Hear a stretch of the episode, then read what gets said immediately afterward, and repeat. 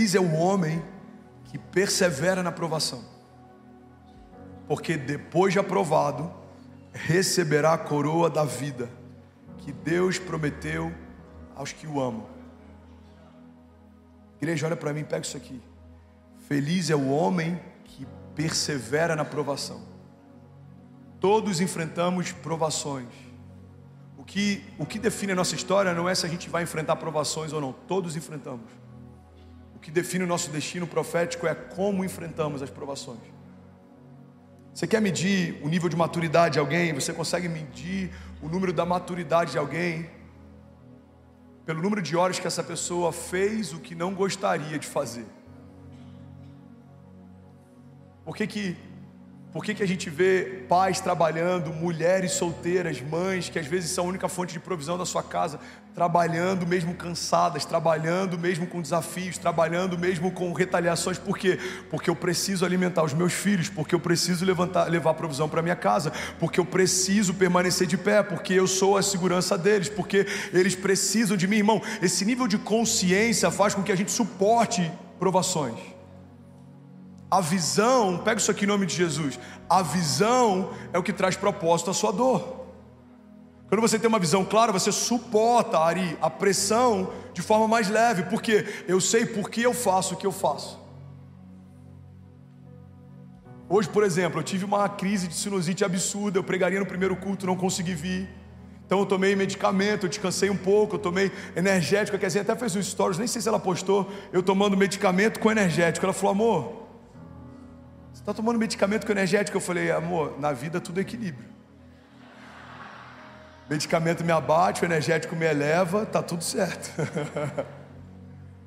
Agora, eu preferia descansar hoje? Talvez. Na verdade, não, mas talvez. Mas o Senhor me chamou para liderar um movimento, um avivamento, uma igreja. Então eu preciso fazer o que o Senhor me chamou para fazer, se eu quero viver o que o Senhor me propôs para viver. Porque meninos fazem o que querem fazer, homens fazem o que têm que fazer. Alguém está comigo aqui? Diga amém. Aleluia.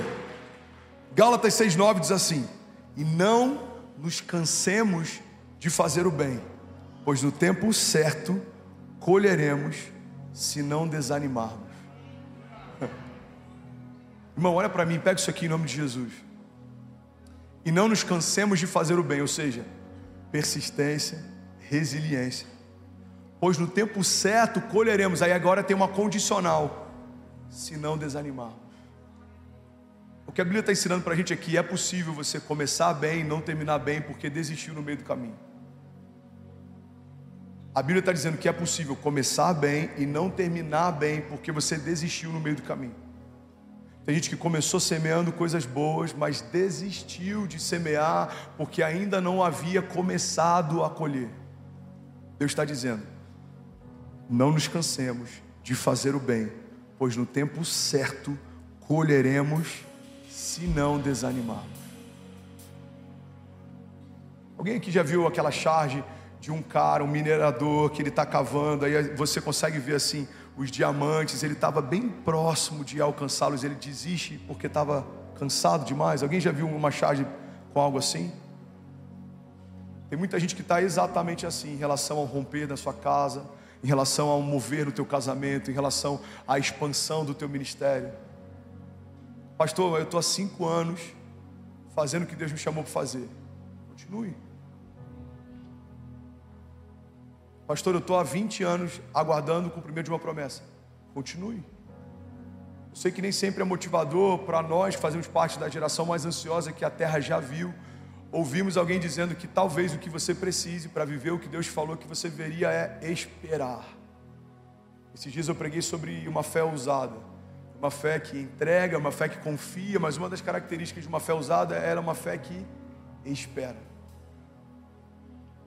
Talvez a palavra de ordem de Deus para alguém aqui é: Aquietai-vos e sabei que eu sou Deus. Eu não perdi o controle, eu não menti em relação ao que eu te prometi, eu não mudei de ideia.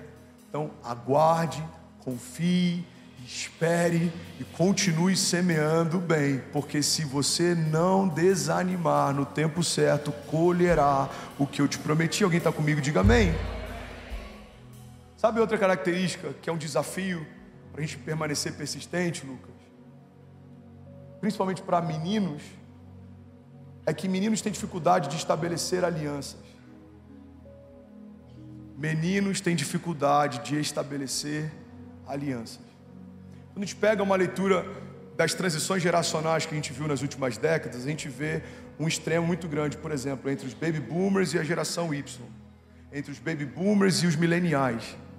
Os baby boomers, eles fazem parte de uma geração que viram muitas revoluções sociais, culturais, econômicas então eles viram, eles viram guerras como a Guerra do Vietnã, eles viram o Muro de Berlim ser construído, ser destruído, eles viram Fidel Castro assumir uma revolução em Cuba, depois destruir completamente Cuba por conta do socialismo e do projeto comunista. Eles viram muitas coisas acontecendo ao longo da história. Então o que, que os baby boomers eles fizeram? Eles se tornaram conservadores e completamente estáveis. Qual era o conselho do seu avô, por exemplo, ou do seu pai? Pode ter uma variável aqui, mas a maior parte dos nossos avós, se fossem te aconselhar, eles diriam: tenha um bom emprego, com uma carteira assinada, compre a sua casa própria e invista na sua aposentadoria. Você precisa ter um lugar firme para trabalhar, você precisa ter um lugar seu para morar e você precisa ter uma reserva para quando ficar velho. Porque tudo que eles viram foram instabilidades. Então, o que, que movia essa geração? Estabilidade.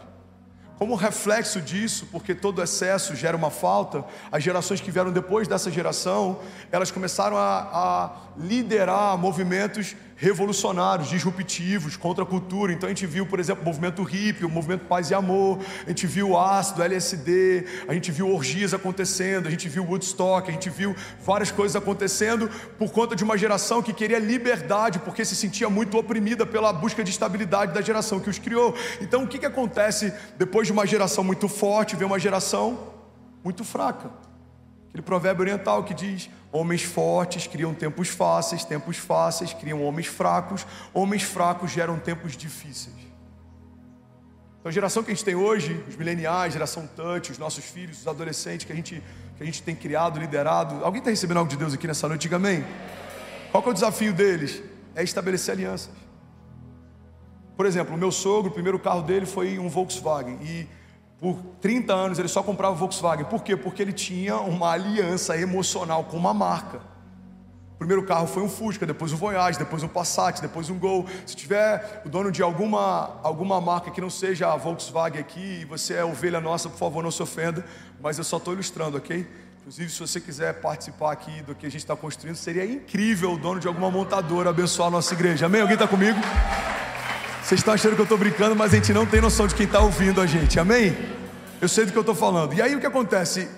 Passat, é, qual que era o outro que ele teve? Aquele que lançou um tempo atrás, agora o Voyage. Para resumir, quando eu entro na família, a gente estava insistindo para o meu sogro aceitar a ideia de comprar um Toyota.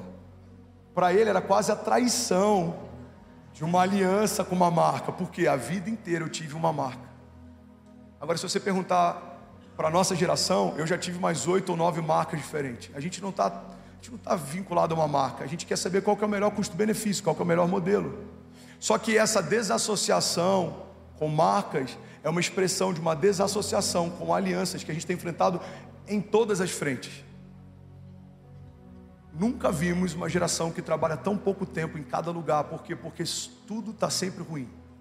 A última empresa, o problema era o patrão, a outro problema era o ambiente, na outro problema eram os desafios, na outro problema era a meta, na outro problema era a logística, no outro problema. Talvez o problema seja que estamos tendo dificuldade de estabelecer alianças de longo prazo. Enfrentamos hoje um desafio de estabelecer alianças de forma constante. Igreja, olha para mim. Isso não diz respeito só ao nosso trabalho, isso diz respeito ao nosso casamento. O número de divórcios dentro da igreja tem crescido, não tem diminuído. Por quê? Porque aceitamos como um plano B a ideia de divorciar se a gente não se adaptar no início do casamento.